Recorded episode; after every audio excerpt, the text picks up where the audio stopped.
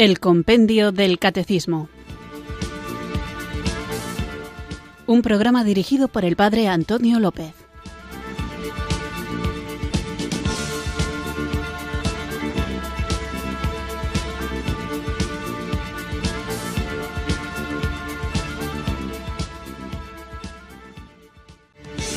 Muy buenas tardes, queridos oyentes de Radio María. Recibido un cariñoso saludo desde Irurzun, en Navarra, quienes sintonizáis una tarde más esta Radio de la Virgen, esta emisora que cambia vidas, Radio María, para escuchar el programa El Compendio del Catecismo, nuestro programa diario de formación en el que vamos repasando las distintas preguntas y respuestas que nos ofrece este libro que da título que da nombre al programa, el Compendio del Catecismo. Es preciso recordar cada día la necesidad, fruto del amor, que tenemos de conocer nuestra fe católica para poder vivirla en profundidad, para no dejarnos confundir ni desviar, para no asumir cosas que son innecesarias y para no rechazar cosas que son necesarias. Por eso, es preciso tener una buena formación doctrinal, una buena formación teológica. A veces parece que la palabra teológico asusta un poco, pero en definitiva la teología no es más que la ciencia de Dios y la ciencia de Dios es el amor, pero un amor no fundamentado únicamente en emociones personales o subjetivas, no en ideas peregrinas o en modas, que la moda no es solo una cuestión de atuendo, de ropa o de complementos, sino que también hay modas intelectuales y modas espirituales. ¿eh? Se puede poner de moda el yoga, la meditación trascendental, o se puede poner de moda una religión falsa, o se puede poner de moda, como de hecho ha ocurrido, el ateísmo o el cientificismo. En fin, que para que no nos dejemos llevar de modas también intelectuales, tenemos que tener bien asentada, afirmada, bien basada la fe católica y tenemos que conocer en qué se fundamenta esta fe que nosotros profesamos, qué es lo que creemos, por qué lo creemos y qué implicaciones en la vida práctica tiene. Y para todo esto sirve de ayuda, bastante útil, así lo creo, este librito del compendio del catecismo que para profundizar más en él tiene su servicio en Radio María a través de este programa. Así que conscientes de que el Señor no nos ha dejado solos peregrinando en esta vida para que nosotros solos nos busquemos la salida a los conflictos ideológicos, sino que ha puesto en el seno de su iglesia al Espíritu Santo que la guía, la alimenta, la orienta y la enriquece, vamos nosotros como miembros activos de esta iglesia a invocar juntos el don de Dios. Así pues, en actitud de oración, invoquemos, llamemos, pidamos, supliquemos al Señor que envíe sobre nosotros el don de su Santo Espíritu.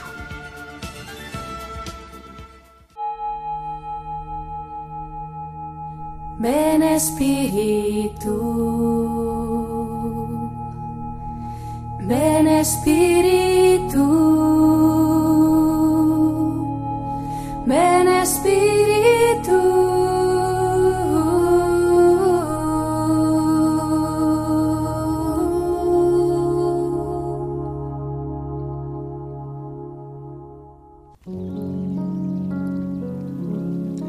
Espíritu Santo Consolador, concédeme el don de la fortaleza. Fortalece mi alma para superar las dificultades de cada día, los tormentos de las persecuciones y las insidias del maligno. Ayúdame a ser fuerte en medio de las debilidades espirituales, para que yo sea señal de tu amor y bondad. Espíritu Santo de luz, concédeme el don de la sabiduría que tenga el discernimiento necesario para distinguir el mal del bien, la mentira de la verdad, la guerra de la paz. Que tu sabiduría ilumine los espacios confusos de mi vida. Espíritu Santo Paráclito, concédeme el don del entendimiento para que comprenda correctamente la voluntad del Padre Celestial en mi vida. Ayúdame a entender al prójimo con amor misericordia y paz. Que comprenda con todo mi ser el amor de Cristo por mí y por la humanidad. Espíritu Santo, abogado celestial, concédeme el don de la ciencia, que iluminado por tu luz divina, comprenda correctamente los planes de Dios para mi vida y sea obediente a las enseñanzas divinas, y sea así una señal permanente de la misericordia del Maestro Jesús en el mundo. Espíritu Santo, consejero divino, concédeme el don del consejo, ilumina mi entendimiento, para que yo busque en Dios las respuestas a mis dudas e inquietudes humanas y espirituales. Pon en mis labios palabras que restablezcan la paz, la serenidad en Dios. Divino Espíritu Santo, concédeme el don de la piedad, que mis oraciones sean puentes de amor, que unan mi corazón al corazón de Dios Padre y de Cristo Señor. Que mi fervor espiritual se renueve siempre, para que mi alma fructifique en la fe y en la esperanza. Espíritu Santo, consolador de los afligidos, concédeme el don del temor de Dios, para que tenga siempre frente a mis ojos la bondad divina, y que mis pensamientos, palabras y acciones no sean una ofensa al amor misericordioso del Padre Celestial. Amén.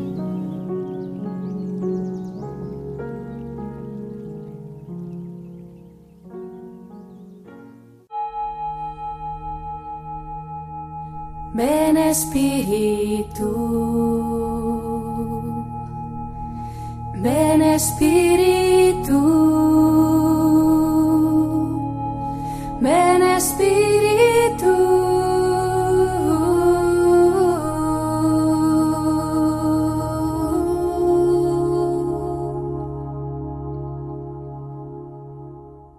Antes de continuar con las preguntas del compendio del catecismo, os recuerdo, queridos amigos, queridos oyentes, que estamos en la parte del compendio del catecismo, en el capítulo segundo, que habla de creo en Jesucristo, Hijo único de Dios, y en concreto en la sección que dice Jesucristo fue concebido por obra del Espíritu Santo y nació de Santa María Virgen. Cuando iniciábamos este capítulo segundo de la primera parte del compendio del catecismo, decía que íbamos a iniciar la cristología.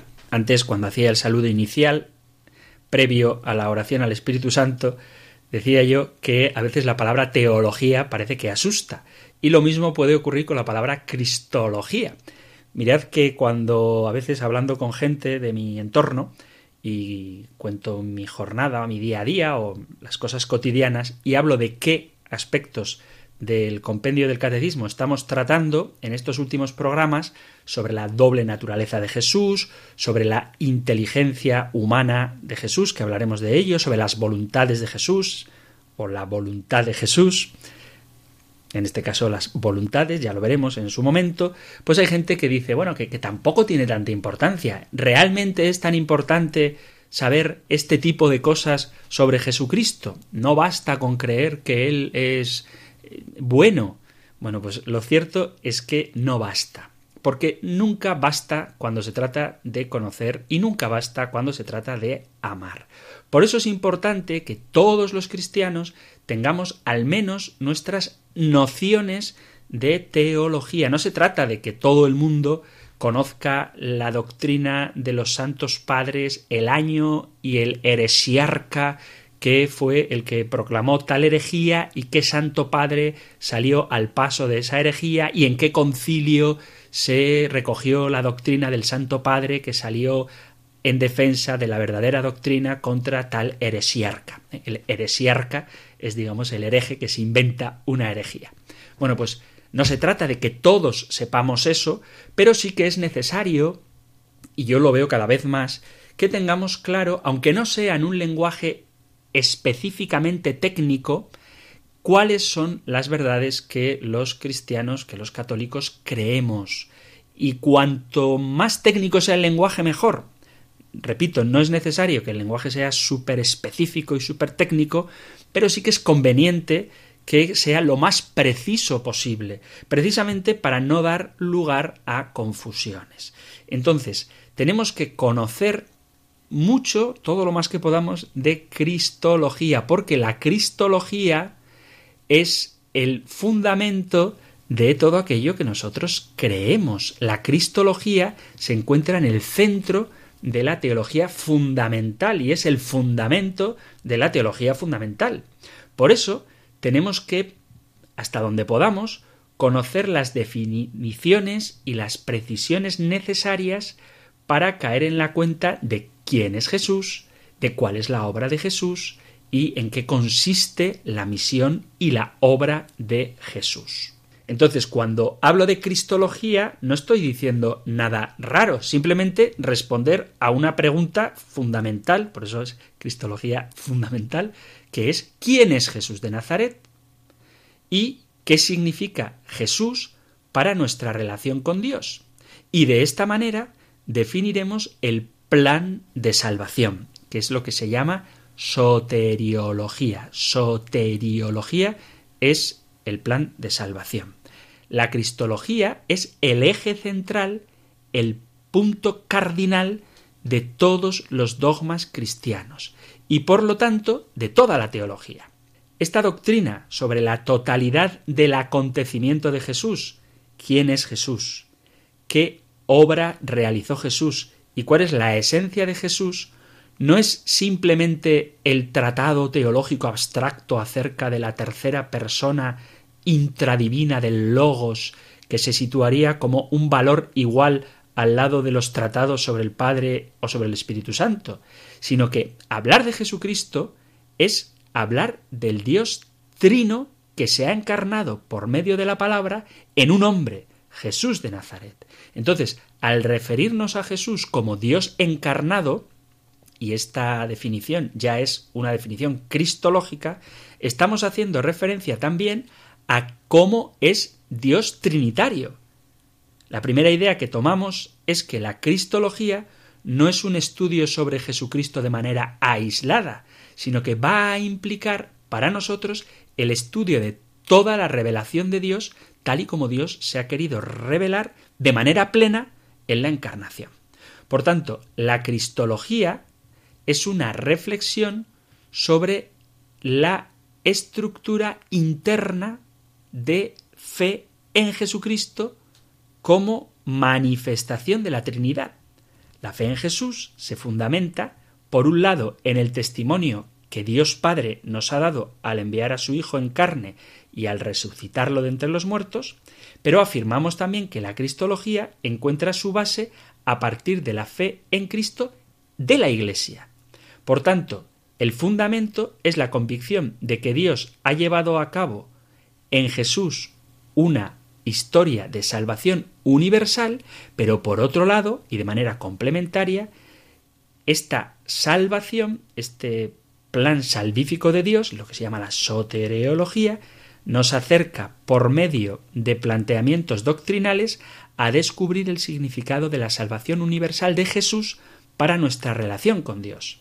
Podemos decir que la cristología es cómo nosotros sentimos sabemos y pensamos sobre el valor que tiene la revelación para nuestra historia. ¿eh? Perdonadme si es un lenguaje un poco denso, pero quiero especificar, aunque intentaré ser más simple, más sencillo, que la cristología, lo de si Jesús tenía dos naturalezas, dos voluntades o una sola, si tenía inteligencia humana, si tenía voluntad humana, si tenía un cuerpo real o no, ¿qué importancia tiene? Tiene toda la importancia del mundo porque implica no una visión solo sobre Jesús, sobre la persona de Jesús, sino también una visión sobre el Padre, sobre el Espíritu Santo, sobre la esencia de Dios y sobre la Iglesia, sobre el plan de salvación de Dios. Entonces, cuando se habla de la Cristología, lo que está en juego es la relación particular que tiene Jesús con Dios como Padre suyo, su unidad con el Padre y el Espíritu Santo, esto tiene mucho de importante, tiene mucha importancia. Luego, en Cristología se ve también la predicación de Jesús, que predicaba Jesús y sobre todo la proclamación del reino de Dios, y su doctrina sobre el reino y las actividades salvíficas, las cosas que Jesús hizo para salvarnos. También en Cristología se habla de la institución de la nueva alianza en la última cena y en la cruz, de la resurrección, de su exaltación y del envío del Espíritu Santo, y también de la presencia personal de Jesús en la Iglesia como su cabeza y su actividad en la Iglesia, como Jesús es cabeza de la Iglesia y actúa en la Iglesia. Y por último, como ha de venir al fin de los tiempos para juzgar a vivos y muertos y reconciliar a todos los hombres. Entonces la cristología es la fundamentación que reflexiona metodológicamente y razona sistemáticamente. Es la explicación interna del acontecimiento de Jesucristo, en cuanto que en Jesucristo Dios mismo sale al encuentro del hombre, de modo que así tienen los hombres por y con Jesús de Nazaret acceso a la salvación de Dios, que es el creador y el consumador de todo el género humano. Entonces, ¿es necesario hacer todas estas reflexiones acerca de Jesús? Pues claro que sí. ¿Por qué? Porque sabemos que Cristo es la plenitud de la revelación. La revelación, lo que Dios nos ha querido manifestar, encuentra su fundamento en la persona de Jesús. Porque Él, la persona de Jesús, es la síntesis del mensaje salvífico de Dios. Plenitud y manifestación máxima de Dios al hombre.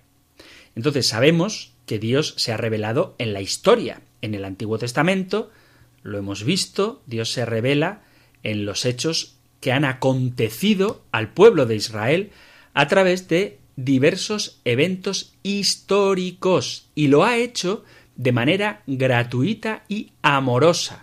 Se comunica libremente y se da a conocer a la humanidad manifestando su deseo salvífico y liberador. Y esta autocomunicación de Dios no se da repentinamente, sino que es un proceso lento que encierra una gran pedagogía con la que Él, el Señor Dios, en la medida en que va revelándose, tiene también en cuenta las posibilidades de ser reconocido como aquel que, interviniendo en la historia, es el Salvador, el Liberador, el Creador, el Padre amoroso, que llama a una vida de comunión con Él y de relación justa y fraterna con los demás. Por eso es importante entender la revelación históricamente y también es importante entender la revelación pedagógicamente como un proceso. Hace poco preguntaba un oyente que me ha mandado unas cuantas consultas por correo postal. Me decía a ver por qué Dios se reveló. Si es que se aburría, decía, él. Y, y bueno, lo hemos hablado en su momento, pero vuelvo a repetir que la autocomunicación de Dios, el hecho de que Dios se haya revelado en la historia, es una iniciativa suya propia, no por aburrimiento, sino por amor gratuito que desea comunicarse libremente y darse a conocer. Entonces, en el Antiguo Testamento, la revelación es esencialmente interpersonal. Dios se manifiesta al hombre y se da a conocer como Yahvé. Él es el sujeto de esa revelación, él es el que se revela y él es el objeto de esa revelación. Él es el que se revela a sí mismo. Es Dios el que revela y es Dios el que se revela, las dos con V. ¿eh? Se revela, quita el velo. Entonces Dios es el que quita el velo y se quita el velo a sí mismo. ¿eh? Se manifiesta Él a sí mismo. Y a través de esta revelación, de este quitar el velo, el hombre está llamado a entrar en comunicación de vida con el Señor. O sea, no se trata de una revelación intelectual, sino que se trata de una revelación que es una llamada a una comunión. En todo el Antiguo Testamento podemos ver cómo la manifestación de Dios parte de una iniciativa suya. Es Él el que desea revelarse y darse a conocer. Es Él el que elige a su pueblo y es Él el que sella la alianza. La palabra que se escucha es la que da unidad a toda la revelación del Antiguo Testamento. Y la comunicación de Dios se obra principalmente a través de la palabra, que implica que el hombre esté atento, pero manifiesta también la gran veneración, por decirlo de alguna manera, el gran respeto que Dios tiene por la libertad humana. Dios se revela a través de su palabra, en este caso me refiero a la palabra de los profetas, y espera una respuesta libre del hombre, porque Dios respeta la libertad humana. La palabra tiene como respuesta del hombre el acto de fe. Y esta fe se manifiesta en el cumplimiento de la alianza. Ya en el Antiguo Testamento está enmarcada la esperanza de la salvación que falta por venir. Es decir, que Dios promete una revelación nueva. Todo acontecimiento del Antiguo Testamento alude, reclama un acontecimiento, una revelación posterior. Y esta revelación plena ocurre en la persona de Cristo, que es, igual que decíamos antes, que Dios es el que revela y el que se revela, Dios es el que quita el velo y lo que muestra cuando quita el velo es a Dios mismo, bueno, pues Cristo es el revelador y es la revelación del Padre. Cristo Jesús es la máxima manifestación del amor de Dios Padre, Él es el cumplimiento de las promesas divinas y en Él se cumple toda la historia de la salvación. La Iglesia busca que las culturas sean renovadas, elevadas y perfeccionadas por la presencia activa de Jesucristo resucitado, que es el centro de la historia y del Espíritu Santo. Él, Jesucristo, es el culmen y la plenitud de la revelación. En él, Dios ha puesto en la historia un acontecimiento que ha marcado toda la humanidad y es capaz de hacerla santa. Porque la propia historia con Jesucristo se convierte en fuente de la revelación. Entonces, Jesucristo es la plenitud de la revelación. De acuerdo con lo que sabemos a través de las Sagradas Escrituras, tanto de los Evangelios sinópticos como del Evangelio de San Juan, los Hechos de los Apóstoles, las cartas de San Pablo, la carta a los Hebreos, Cristo no es uno de los mediadores de la revelación de Dios, sino que es el mediador absoluto, porque Él es la palabra del Padre, el Hijo de Dios hecho hombre que irrumpe en nuestra historia para traer la salvación. En él se revela definitiva e irrevocablemente el deseo, la voluntad salvífica universal de Dios a través de un hecho único e irrepetible, la encarnación del logos de la palabra de Dios. Este designio divino que en bien de los hombres y para la gloria de la inmensidad de su amor, concibió el Padre en su Hijo antes de la creación del mundo. Famoso cántico precioso a los Efesios en el capítulo 1. Bueno, pues este designio salvífico de Dios que había pensado, concebido en su Hijo antes de crear el mundo, nos lo ha revelado conforme al proyecto misterioso que Dios tenía de llevar la historia humana a su plenitud, realizando por medio de Jesucristo la unidad del universo, tanto de lo terrestre como de lo celeste. En Jesucristo, no solamente esas revelaciones del Antiguo Testamento hechas por los profetas se cumplen totalmente, sino que la revelación de Dios es total. Es decir, que no solamente lo que habían dicho los profetas del Antiguo Testamento se cumple en Cristo, sino que todo lo que Dios quería decir, incluso aquello que no habían dicho los profetas del Antiguo Testamento, se cumple en Cristo. Si la misión de los profetas era poner los acontecimientos de la historia y la situación del hombre a la luz del propósito divino, Jesús cumple de manera perfecta esa función profética. Pone toda la historia y todo hombre y a todo el hombre a la luz del deseo salvífico de Dios.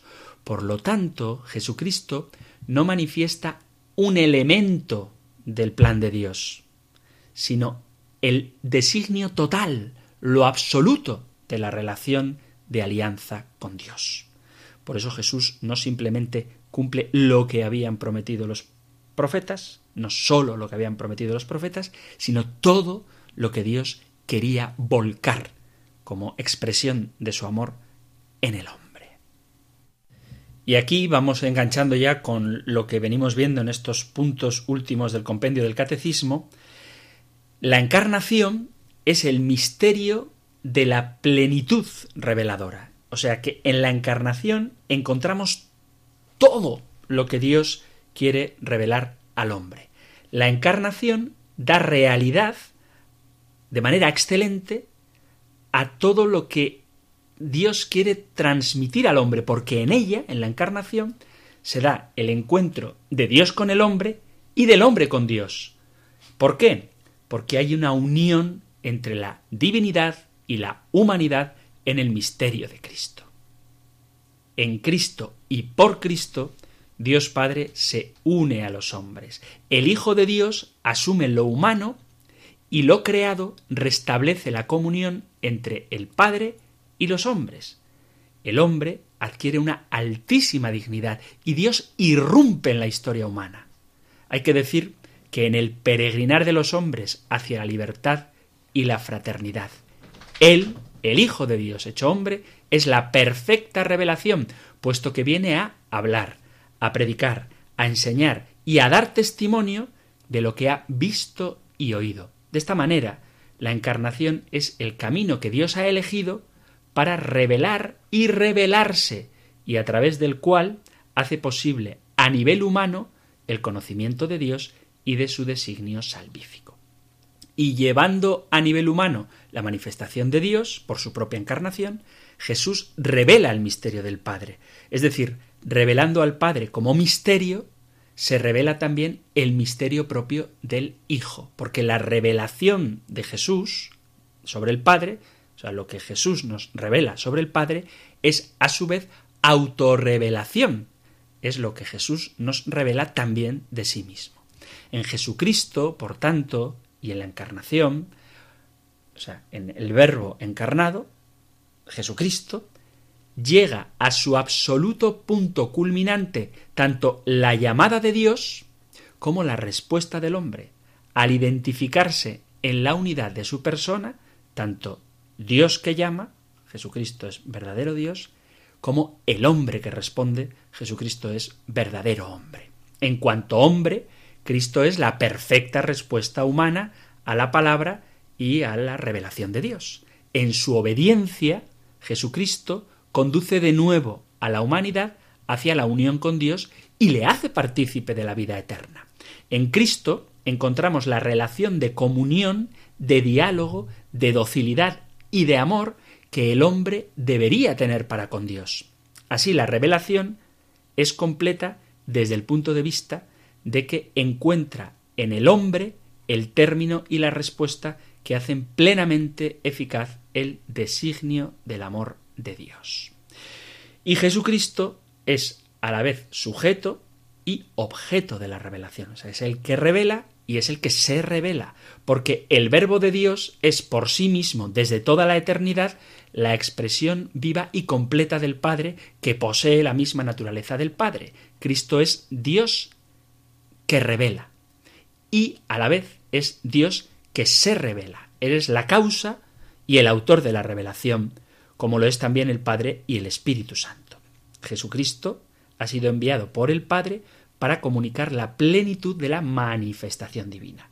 Pero es también Dios revelado, el Dios verdadero que anuncia y testimonia de sí mismo porque es Dios, es el verbo de Dios, Cristo, y entonces nos hace conocer su propio misterio. Él como verbo eterno es la misma verdad que Él anuncia y revela. Yo soy el camino, la verdad y la vida. O sea, Jesús nos dice cuál es la verdad y Jesús nos dice que Él es la verdad. De igual modo, es también el medio por el que se revela la verdad y se comunica la vida. Él es el que nos dice qué es la vida y luego nos dice que Él es la vida. Es decir, Él mismo es el camino accesible al hombre para conocer la verdad y lograr la comunión de vida con Dios. A través de la naturaleza humana de Jesús, Dios se hace accesible al hombre. Y por tanto, la revelación, toda ella, es cristológica, ya que se identifica, en el último término, con la encarnación. ¿Por qué? Porque Cristo, el Verbo de Dios hecho carne, es la revelación de Dios.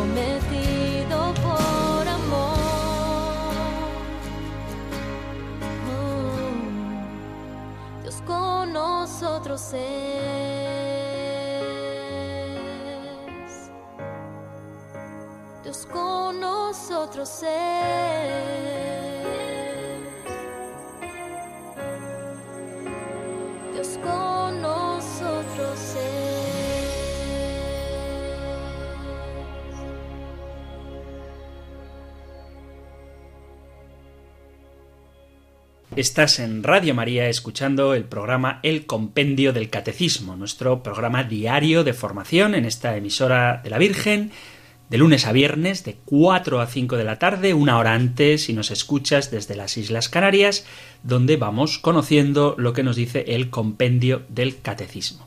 Y he hecho como una especie de discurso a propósito de la importancia que tiene la cristología, espero no haber sido demasiado denso, aunque me parece que sí, pero a veces es importante no quedarnos en la superficialidad de las cosas. Y me he tomado la libertad de hacer esta especie de afirmación de la importancia de la cristología precisamente porque a veces ocurre que hay personas que piensan que estudiar esto de la cristología tampoco tiene tanta importancia, pero no nos damos cuenta, quienes hablan así no se dan cuenta, de que no conocer a Jesucristo significa no conocer lo que Dios nos ha querido revelar. Y es importante que Jesús tuviera inteligencia humana o que tuviera dos voluntades o que tuviera un cuerpo humano, como vamos a ver en los puntos, en las preguntas del compendio del catecismo.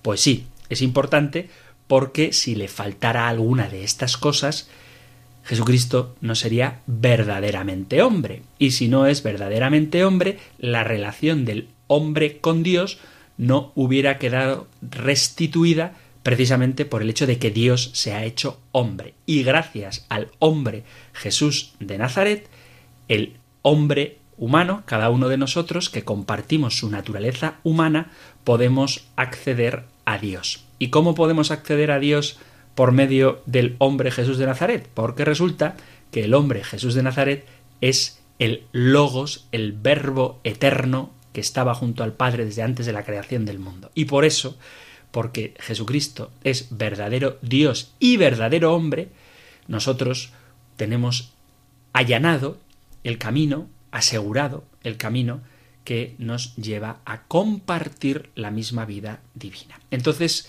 vamos a ir ahora a escuchar, aunque sea ya tardecito, pero nos va a dar tiempo, la pregunta que corresponde en el orden que vamos, siguiendo el guion del compendio del catecismo, que encontráis en el Catecismo Mayor en las cuestiones 470 a la 474 y el resumen en la 482. Escuchamos ahora la pregunta 90 del compendio del catecismo.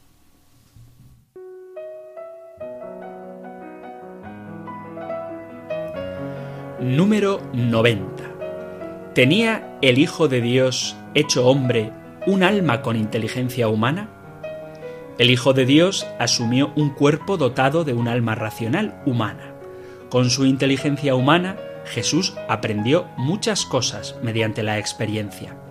Pero también como hombre, el Hijo de Dios tenía un conocimiento íntimo e inmediato de Dios su Padre penetraba asimismo los pensamientos secretos de los hombres y conocía plenamente los designios eternos que él había venido a revelar.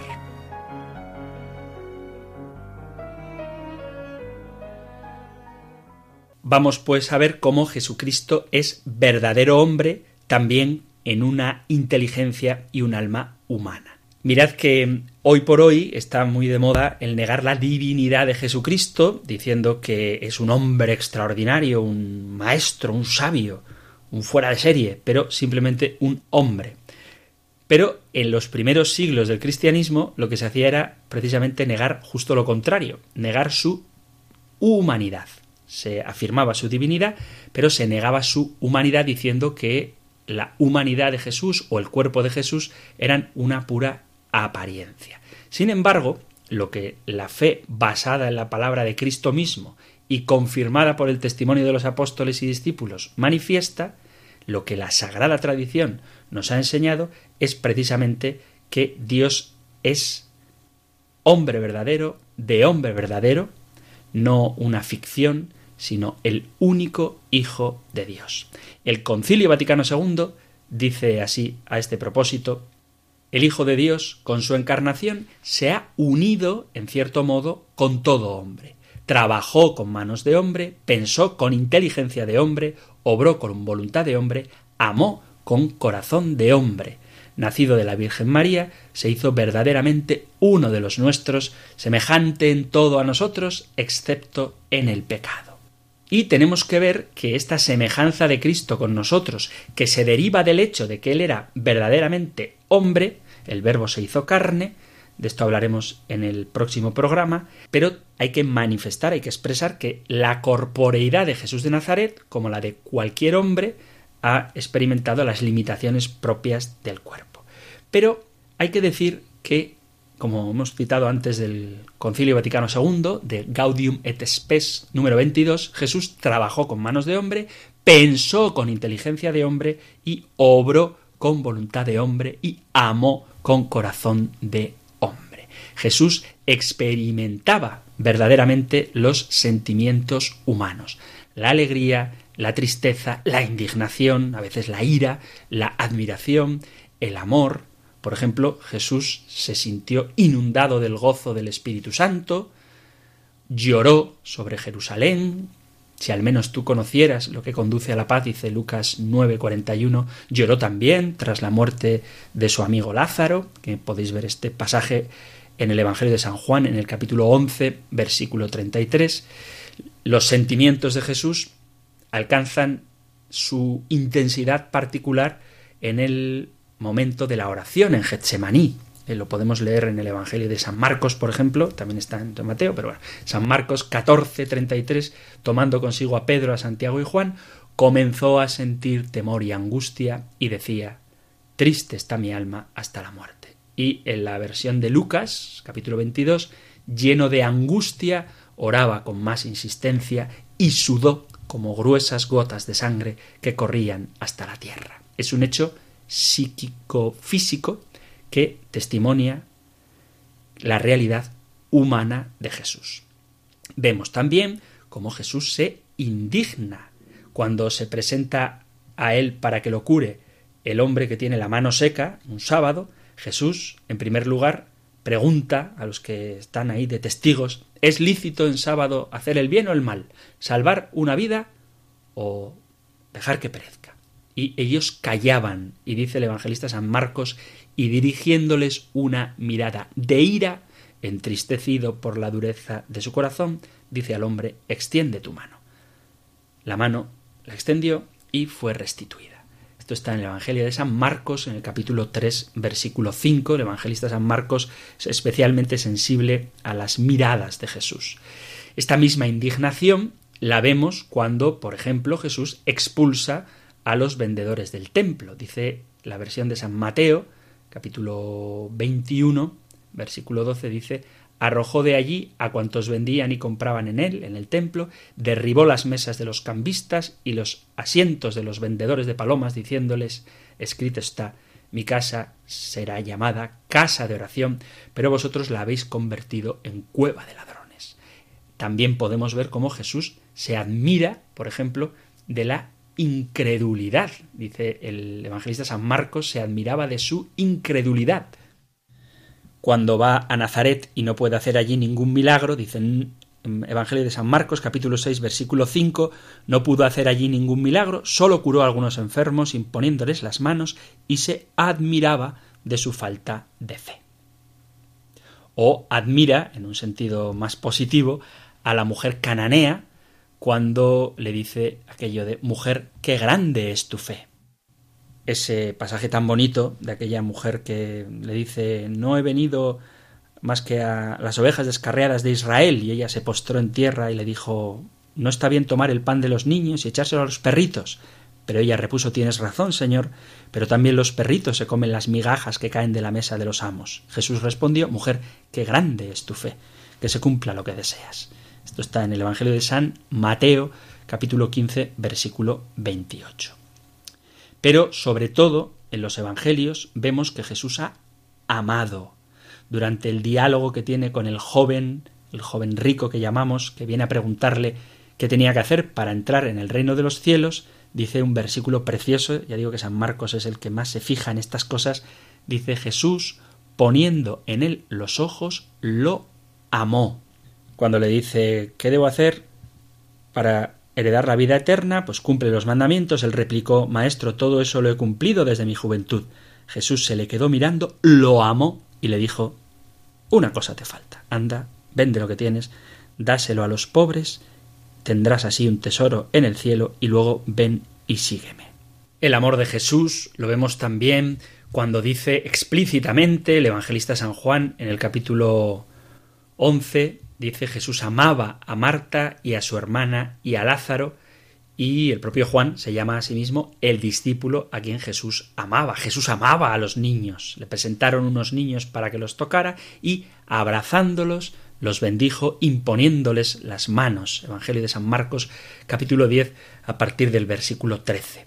Y cuando proclama el mandamiento del amor, se refiere no a un amor abstracto, sino al amor mismo con el que Él ama. Este es mi mandamiento, que os améis unos a otros como yo os he amado. Capítulo 15, versículo 12 del Evangelio de San Juan. Pero es precisamente en la pasión, en la agonía de la cruz, donde alcanza su culmen ese amor con que Jesús, habiendo amado los suyos que estaban en el mundo, los amó hasta el extremo. Una frase para memorizar, capítulo 13 del Evangelio de San Juan, versículo 1 y nadie tiene amor más grande que el que da la vida por sus amigos, capítulo 15 de San Juan, versículo 13. Él es el que experimenta en su alma humana la tristeza y el abandono, una expresión desgarradora que ha recogido el Evangelio, Elí Elí o Eloí Eloí, la masa bactaní, en el Evangelio de Marcos Eloí, Eloí, la masa bactaní. Dios mío, Dios mío, ¿por qué me has abandonado? Son palabras de Jesús que ciertamente está citando el Salmo 22, pero con ellas expresa ese desgarro supremo de su alma y de su cuerpo y esa sensación misteriosa de abandono por parte de Dios. Así pues, Él se ha hecho verdaderamente semejante a los hombres, tomando la condición de esclavo, como dice la carta a los filipenses. El que no había conocido pecado, esta es una frase durísima de la segunda carta a Corintios, segunda Corintios capítulo 5 versículo 21, el que no había conocido pecado, Dios le hizo pecado por nosotros para que en él fuéramos justicia de Dios. Y el autor de la, de la carta a los hebreos dice él, no tenemos un sumo sacerdote tal que no pueda compadecerse de nuestras flaquezas. Antes fue probado en todo semejante a nosotros, excepto en el pecado. Así que vemos que Jesucristo se ha hecho verdaderamente uno de nosotros, en todo semejante a nosotros, excepto en el pecado. Y precisamente gracias a esta semejanza, Cristo, el nuevo Adán, manifiesta plenamente el hombre al propio hombre y así descubrimos la grandeza de nuestra vocación.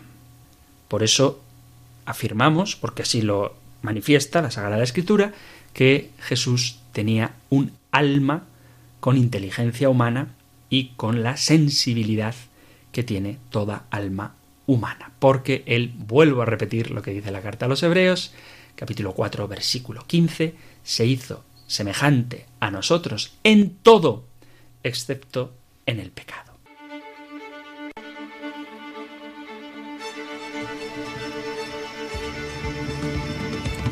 Queridos amigos, queridos oyentes de este espacio de El Compendio del Catecismo, vamos llegando ya al final del programa.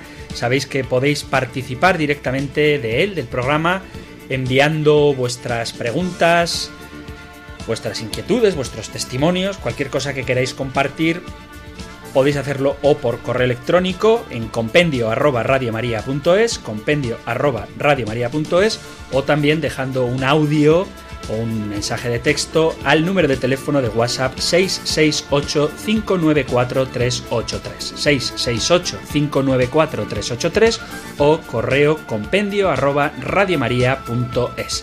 Así que en estos minutos que nos quedan vamos a atender a uno de nuestros oyentes que nos dejaba el siguiente audio por WhatsApp. Buenos días, padre. Le estoy escuchando y, y la verdad es que soy bastante seguidor del compendio del catecismo y entonces eh, ahora mismo me, me asalta la duda porque el otro día, la semana pasada, estuvimos hablando, bueno, estuvo hablando el padre de, este tema y dijo que, que Jesús es hijo unigénito de Dios, lo que significa que mm, realmente no somos hijos de Dios. Y ahora usted mm, como que sí que nos dice que somos hijos de Dios. Yo creo que al final esto está un poco difícil de entender, ¿eh, padre? Pues muchas gracias por tu consulta y gracias por ser asiduo oyente de este programa del Compendio del Catecismo. Bueno, de este tema, de si somos todos hijos de Dios o no, ya hemos hablado y como muy bien afirma el oyente, que ha escuchado el programa y conoce lo que la Santa Iglesia enseña, Jesucristo es el Hijo único de Dios. Pero nosotros participamos de la filiación divina porque estamos unidos a Jesucristo por el bautismo. En ese sentido, los bautizados somos hijos de Dios. Y yo cuando hablo, quizá por porque yo estoy bautizado y me considero y vivo con el gozo de los hijos de Dios, pues hablo en primera persona del plural como de hijos de Dios y a lo mejor no estoy teniendo en cuenta que ojalá también ocurra hay gente que a lo mejor todavía no es bautizada y que por tanto, no es hija de Dios y escucha el programa cuando yo digo nosotros somos hijos de Dios y entonces ahí puede haber una confusión. Pero lo cierto es, como ya he dicho, pero lo repito encantado las veces que haga falta, el Hijo único de Dios es Jesucristo. Si nosotros podemos llamar a Dios Padre nuestro, es porque hemos sido incorporados al cuerpo místico de Cristo, al cuerpo de Cristo, que es la Iglesia, mediante el bautismo, porque en el bautismo hemos recibido el Espíritu Santo que nos hace clamar, como dice San Pablo en la carta a los romanos, Abba Padre. Es el estar unidos a Jesucristo y el haber recibido el don del Espíritu Santo lo que nos permite llamar con propiedad, con todo derecho, a Dios Padre nuestro. Pero aquellos que no han sido bautizados, aquellos que no han sido incorporados a Cristo por el bautismo, aquellos que no han recibido en el bautismo el don del Espíritu Santo, en sentido estricto no comparten la naturaleza divina. Ya dijimos también en su momento que en un cierto sentido amplio se puede llamar a todos los seres humanos hijos de Dios en cuanto que criaturas de Dios, pero hijos de Dios, llamados a compartir su misma vida divina, herederos de todo lo que el Padre posee, somos únicamente los que pertenecemos a Cristo, que somos miembros de su cuerpo. Y por eso podemos llamar a Dios Padre nuestro. Entonces no es complicado, es sencillo. El Hijo único de Dios Padre es Jesucristo su Hijo. Y todos los seres humanos podemos incorporarnos, es decir, ser hechos miembros del cuerpo de Cristo mediante el bautismo, y como somos miembros del cuerpo de Cristo, podemos llamar a Dios Padre nuestro. Espero que haya quedado aclarado, porque sí que es verdad que hay cuestiones teológicas complicadas, pero esta en concreto no me parece de las más difíciles. Así que, querido oyente, sigue escuchando el compendio del catecismo y si quedan dudas, pues no dudes tú en volver a ponerte en contacto con el programa. Y antes de terminar, nos da tiempo a una pregunta rapidita. Esta llegó también por WhatsApp. Dice así: Buenas tardes. Soy una oyente de Radio María. Quería preguntarle al padre Antonio López del programa El Compendio del Catecismo sobre el tema que habló un día de los ángeles. Mi pregunta es la siguiente. Mi sobrina murió con cuatro meses. Estaba bautizada. ¿Puede estar en el cielo de ángel protegiendo a su familia? Gracias y un saludo. Bueno, pues a tu pregunta la respuesta clara y rápida es no. No está como ángel en el cielo. ¿En qué sentido no está como ángel? En el sentido de que los ángeles son seres espirituales creados así por Dios.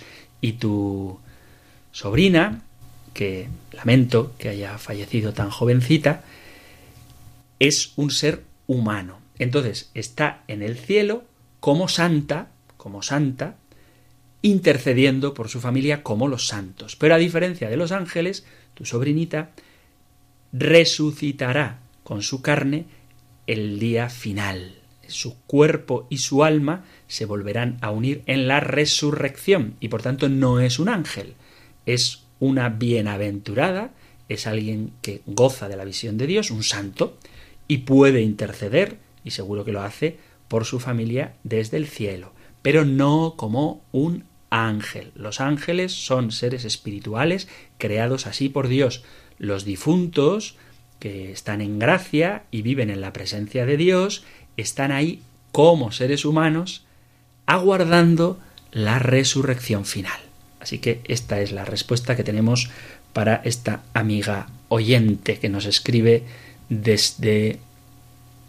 No nos dice de dónde nos escribe. Como no dice el nombre, pues tampoco, o sea, no me da autorización para decir el nombre, pues tampoco yo lo digo, pero esta es la respuesta que tengo. Los que mueren no se convierten en ángeles, se convierten en almas, los que mueren y van al cielo, en almas bienaventuradas, pero no en ángeles. Y pueden interceder por nosotros como los santos y los ángeles, pero no son ángeles, son personas que aguardan la resurrección de la carne.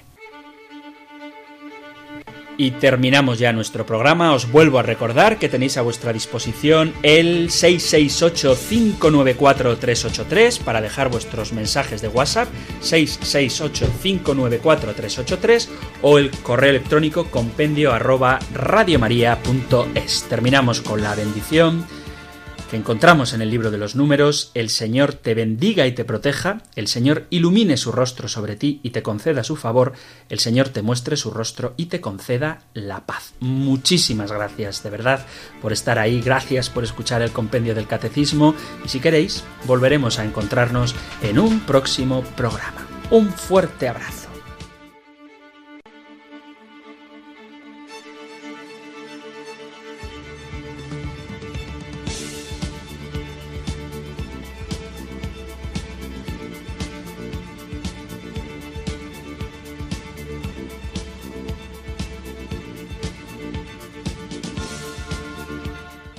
El Compendio del Catecismo.